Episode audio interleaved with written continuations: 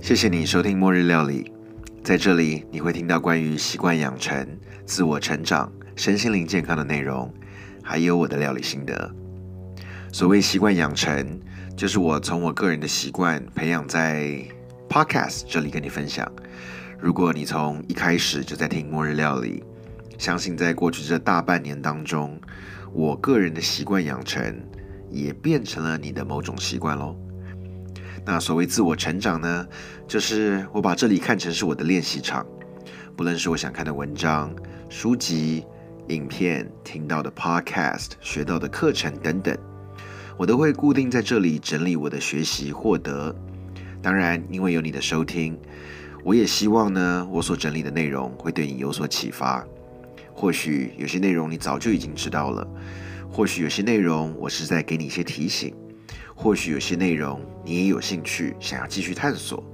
那我也很欢迎你，可以跟我联系，呃，可以上脸书搜寻“末日料理”，我们都可以在自我成长的道路上面彼此支持。那所谓身心灵健康，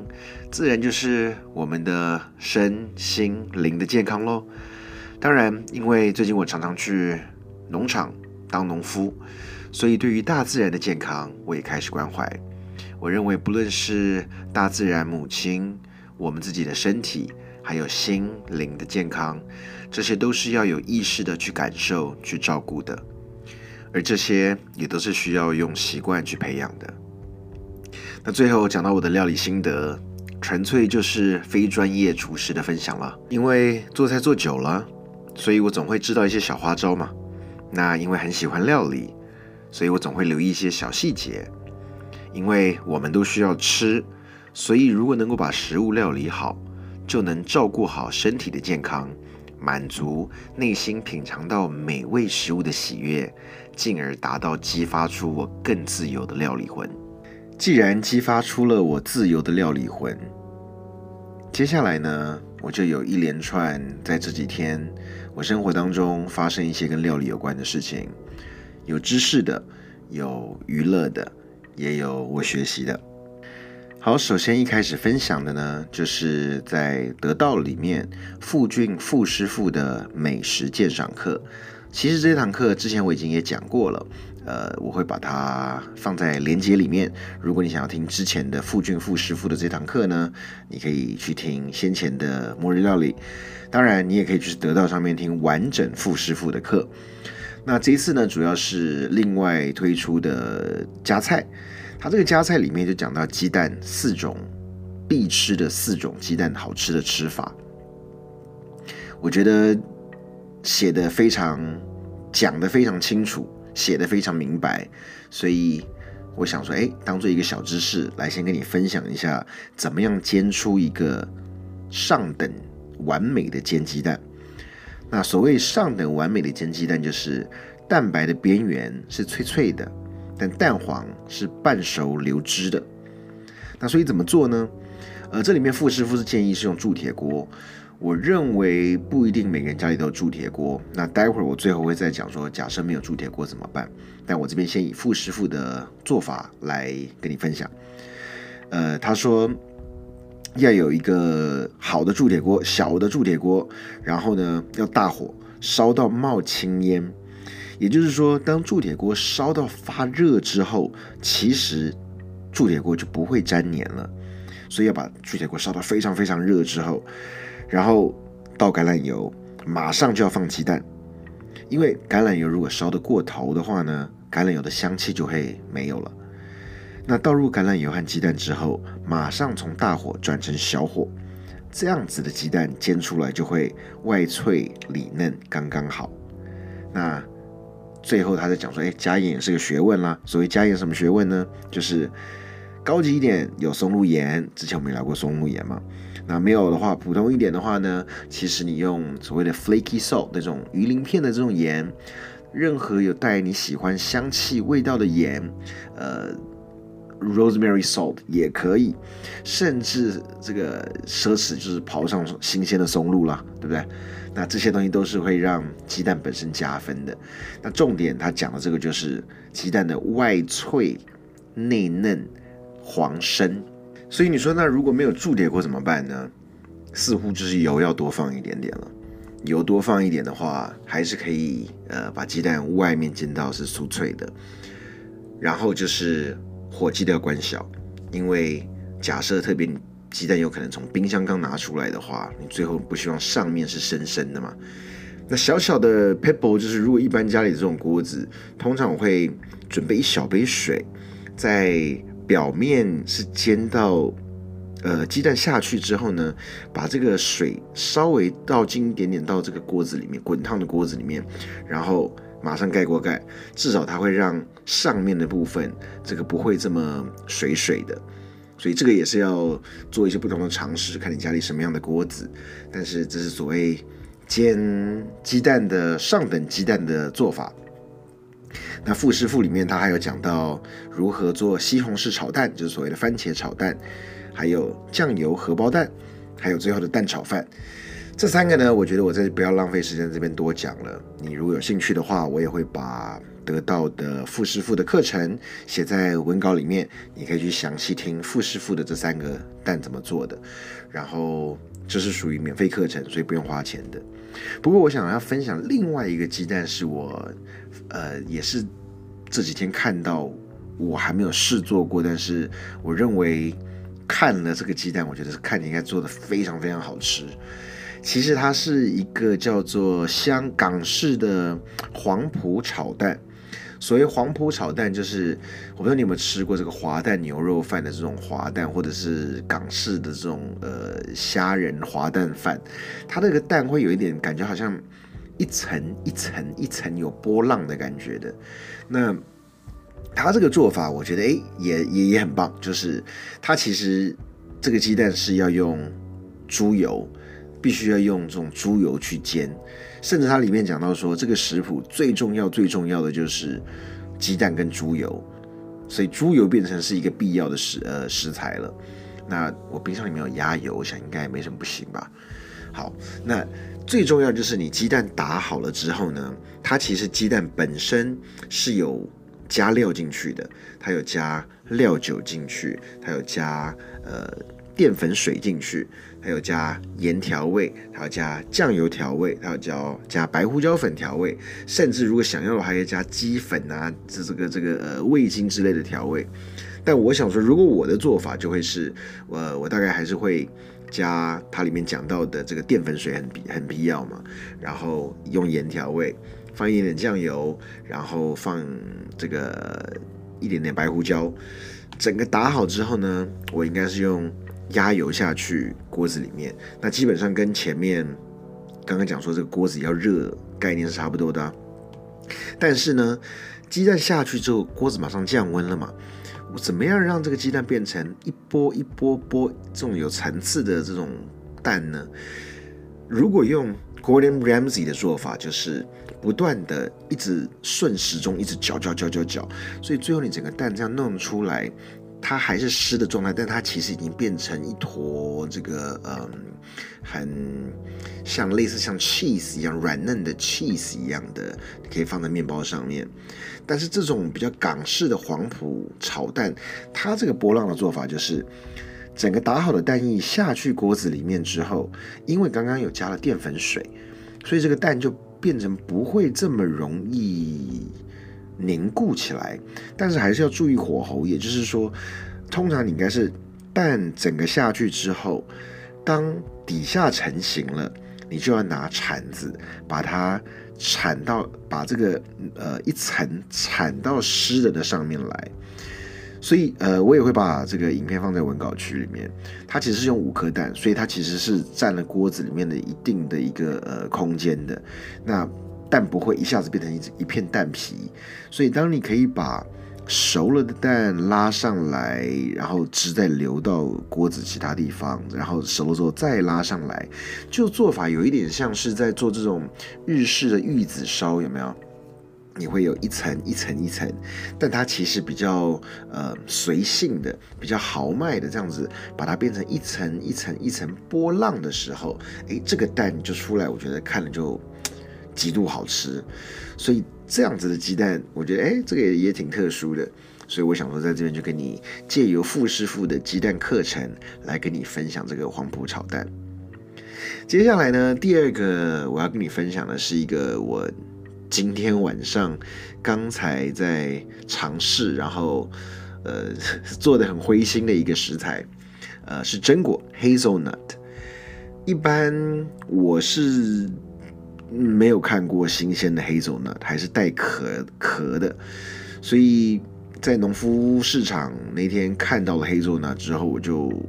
反正看到新鲜食材，我向来都会买的嘛。不管三七二十一，就挖了这个两大勺，带了一袋黑松奶回来。但回来之后看这个壳很硬，也不知道怎么办。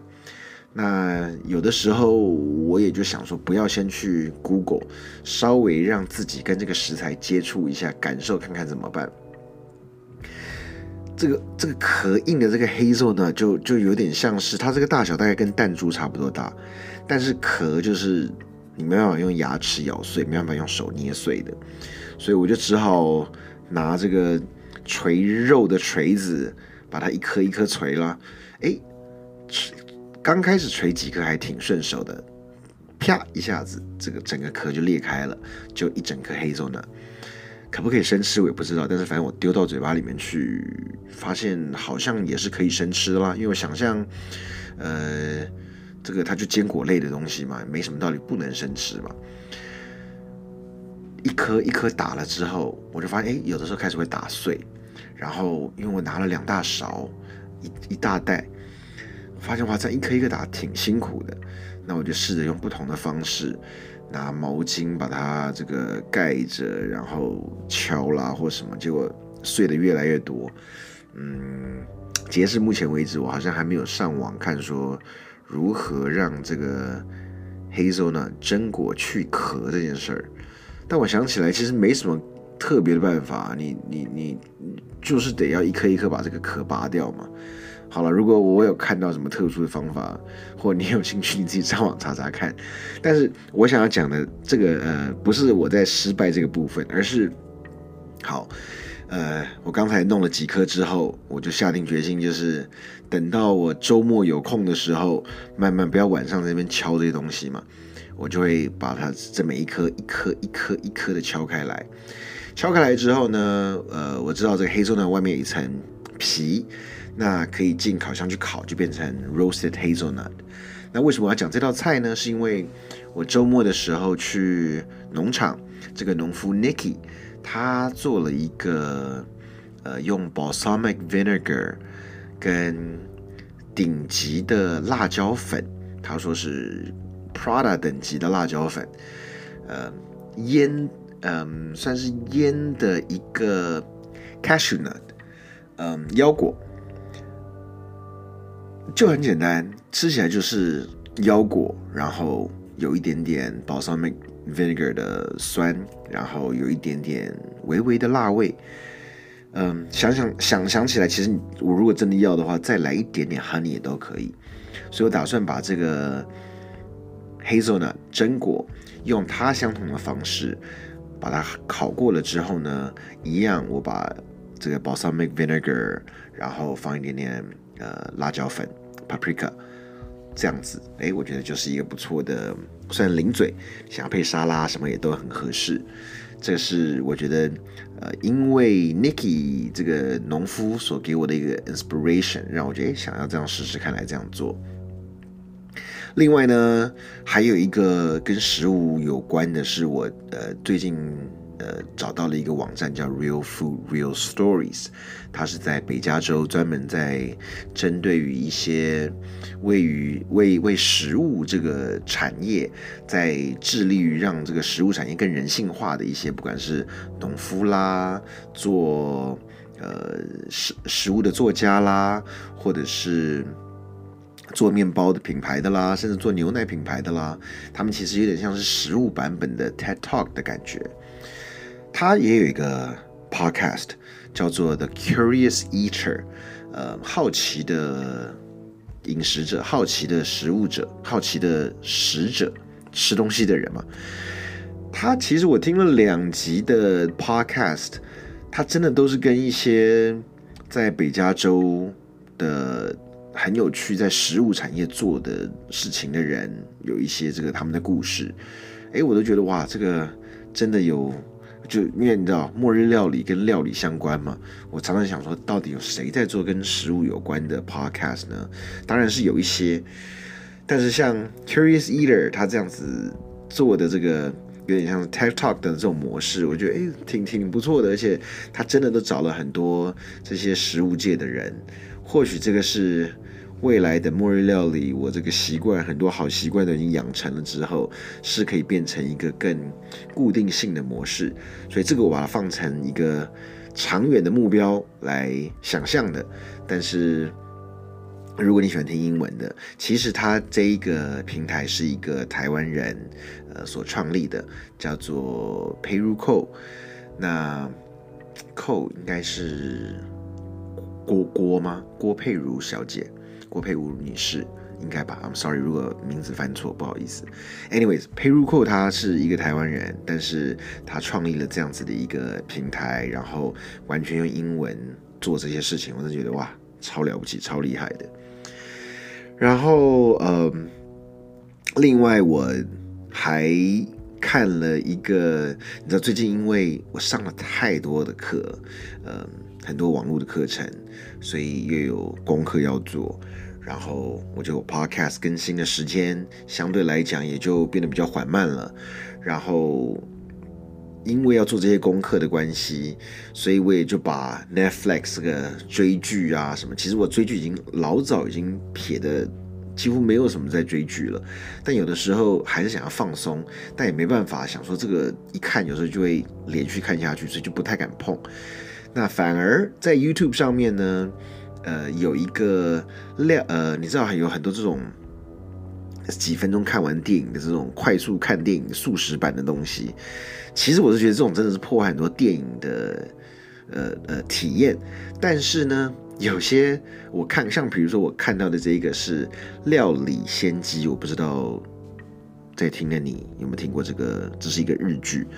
它是我。好久以前，小时候看的，没有小时候，大概就是至少十年，至少七八年以前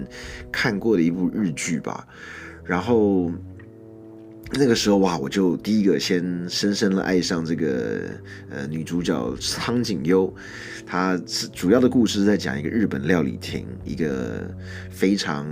有。仙气，然后懂料理，然后又呃懂得这些生活方式、生活乐趣的一个呃仙姑般的女子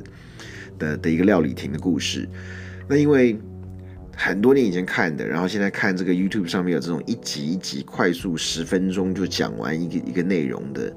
诶，就就就就就觉得很轻松，看起来很很舒服，然后又有很多的过去的回忆。又抓回来，那也是因为看了这个日式的东西之后呢，刚才晚上就想说啊，有买了，因为刚好周末买了柴鱼，我就来弄一个日式天妇罗汤吧。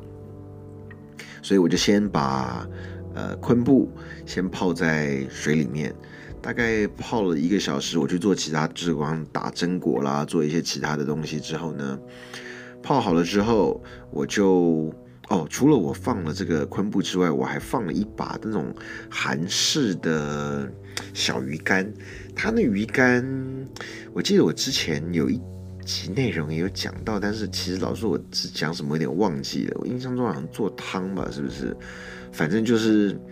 你知道冰箱里面有这种鱼干，我就会。看能够做什么，煮粥也丢下去啦。呃，假设真的要炒什么鱼蛋啊，就稍微先用热水把它烫烫开啊之类的。反正就是韩国人也很会把呃海鲜类的制品做成干嘛。那这个鱼干我也放了一把昆布放进去，然后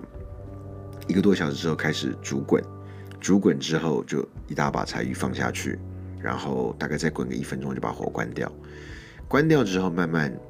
呃，等它凉了之后，我就会把这个汤汁给滤出来。然后哦，对，刚我最后还加一点点酱油进去，给它一点点的颜色。所以这就是一个基本天妇罗的汤。不管明天我要去煮一些鱼饼啦，或者是当做一个基本的高汤，都很棒。所以这也是因为看了料理仙姬，我记得这个日日日本的名字叫料理仙姬，所启发我做的一个日式天妇罗汤。最后呢，是一个我觉得很单纯，但是也很好用的一个小 paper 送给你，就是因为美国之前我讲过 N 百次了，在美国这边买牛肉真的是超便宜，所以三不五时会买一点牛肉。虽然我现在真的整天去农场，好像我都觉得我是不是这个口味有点变了，心里都在想说，搞不好哪一天我会开始完全以 plant base，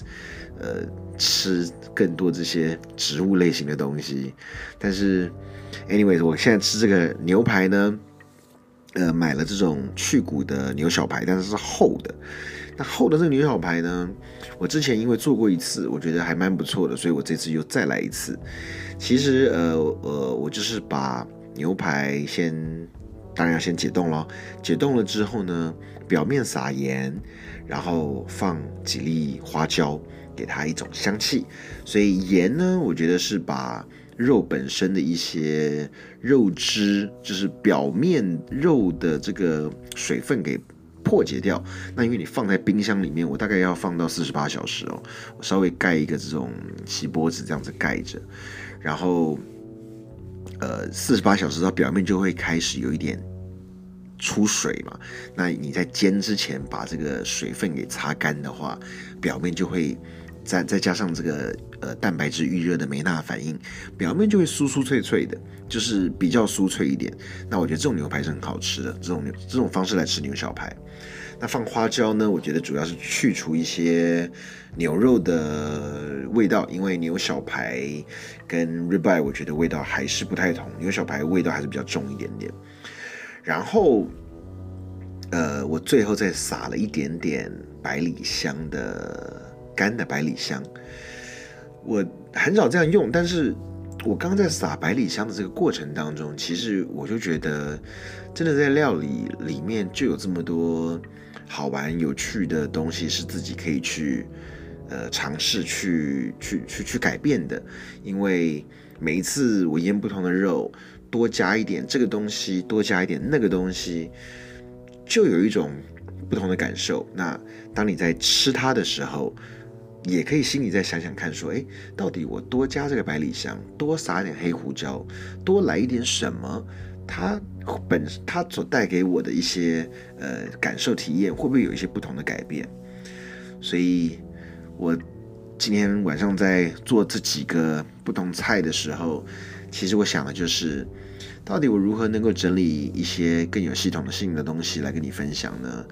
其实真的不太容易，因为我做菜常有时候就是没有什么章法，又又有 follow 某些特定的一些怪癖，然后加上清冰箱料理嘛。其实我还有做很多，今天晚上不止做这几道，我还熬了两锅粥，我还呃腌了个这个。韭菜，韩式韭菜，很多不同的东西。但反正我就是边做菜的时候，我就会把很多东西通通哎，该有的东西是要放个两天的，有的东西是明天中午吃的，因为我三餐几乎都自己料理嘛。所以大致上今天跟你分享的就是，我因为受到某些外来的，不管是 podcast 也好，影片也好，或听到某些音频也好。呃，这个不管是中文的、英文的，给我自己个人的一些启发所带出来的一些料理，那今天的末日料理就很充实的跟你分享了这么多菜，希望你有机会也可以试试看做末日料理没有做过的菜，或者是照你自己的创意，让你自己的料理魂也被激发出来吧。末日料理，我们下次见喽，拜拜。